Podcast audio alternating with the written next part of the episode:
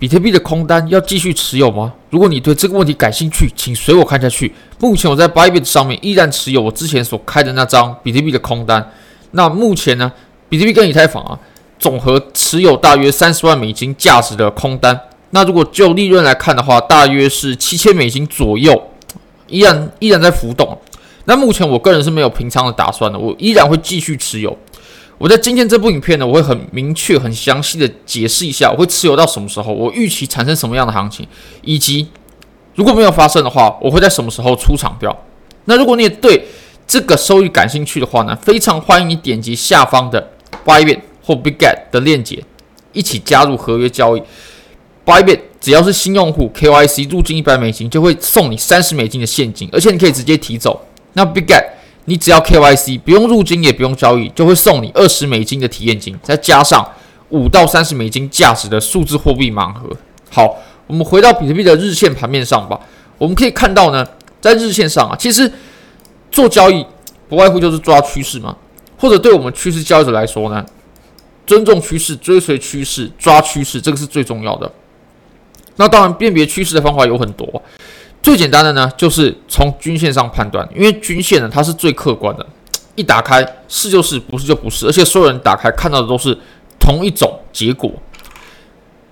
在日线的均线上呢，我们操作的策略就是，当均线是在走多头的时候呢，我们尝试逢低做多，或者说均线走多头的时候，我们找的是多头的入场的机会。那你可以发现哦，如果我们在多头走势当中呢，找多头入场的机会啊，在前一段。就可以赚得很满。当然了、哦，我们现在走的是空头嘛，所以我个人呢找的就是空单的机会。当然了，第一次转成空头的时候呢，有可能会抓不住，但没关系。通常跌得最猛烈的呢，都是反弹之后的第二波下跌，通常都不是第一波下跌跌得最猛烈。这个我们可以从前面的很多次呢，都可以看到这样的结果。那其实最显著的呢，我个人认为啊，就是在五幺九那一次哦，你可以看。我们第一波的下跌，它跌的猛烈，没错。但是第二，但是反弹过后的第二波下跌呢，它才是最值得我们把握的。当时也是五幺九事件嘛。那从日线来看呢，我们走成空头，我们应该做的就是逢高做空，逢高做空。那我在前几天呢，是在两万七千三百美金的这个位置呢，去挂了一张空单呢，一直持有到现在。那有做了小小的加仓。那我什么时候会改变这个空头的观点呢？或者我个人认为啊，如果说我们还不跌破两万五啊，持续到什么时间，我就会把我的空单给止给离场了。其实这张单子它已经不可能止损了，因为是开在两万七左右嘛。那两万七的位置呢，这个地方我们是可以去做防守的。当然了，我开这张空单，我绝对不仅仅只是想吃这一小段的下跌，我想吃的是它下破两万五之后。产生的这波大行情，而且呢，我有加仓的考虑。只要比特币它的行情呢确认跌破了两万五啊，或者说跌破两万五的几率大大增加的时候呢，我就会把我的空单再次加仓，而且这次加仓呢会直接加的比较大啊。现在我们是持有大约三十万美金的仓位价值嘛，那我个人会希望呢开到六七十万美金，当然是比我们在牛市的时候做的要来的更小，但是开到六七十万美金的空单呢，在熊市当中。然后吃一波利润，我个人也会是非常满意的，又为我牛市的下一波牛市的抄底资金呢，又可以又有新的资金进来。那我会认为呢，如果跌破我们这个前低点啊，大约在呃两万四千七百五十美金左右的位置吧，这个地方呢，它是很很标志性的，就这个只要这个地方被破，那我们两万五的支撑呢就可以确认破了，那这个也会是一个加仓点哦，或者是我们震荡的。产生的前低啊，哦，或者说我们箱体的下缘，我认为这都是一个不错的加仓点位。那现在我个人对于当前持有的仓位呢，就是可以让我保持心态是在比较健康的情况之下的仓位啊。当然也不要过度的把仓位加大，很有可能会造成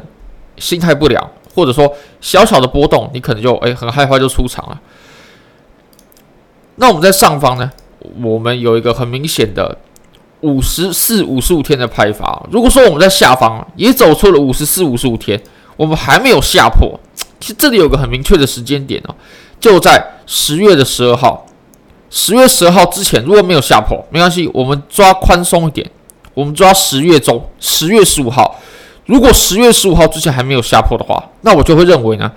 行情已经渐渐不利于空头了。因为空头如果要下破的话呢，它不需要震荡这么久啊，震荡这么久只是给别人解套的机会而已，就有点像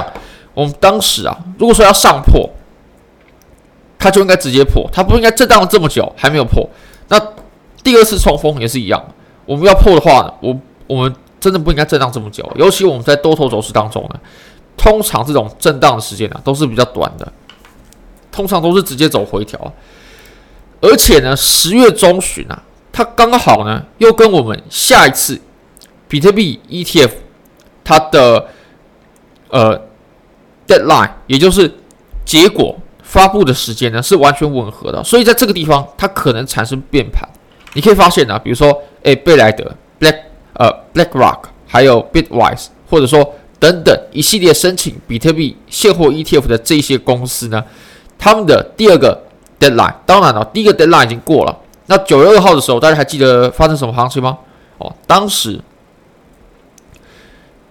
九月二号的时候呢，呃，哦，在这个位置，比特币它也是因应的消息面有了一波行情。那如果说我们到了十月中啊，第二次的期限到了之后，又有一些新的消息面宣布，它有可能就改变这个盘面了。那我们要在这段时间之内呢，也就是现在一直到十月中旬之前呢，一定得下破。如果没有下破的话，我这张空单呢，我就会把它给离场走人啊。不管到时候利润怎么样，只要它到十月中旬还没有下破两万五，这张空单呢，我就会找一个好的位置，直接就出场掉了。因为我认为。时时效性已经过了，下跌也是有时效性的。那从四小时呢，我们可以看到，其实我们在昨天有很明确的讲到了，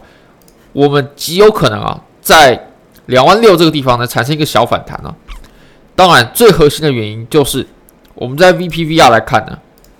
两万六这个位置啊，它大约是我们的 POC 位，红色的位置嘛，它产生反弹啊，很合乎常理，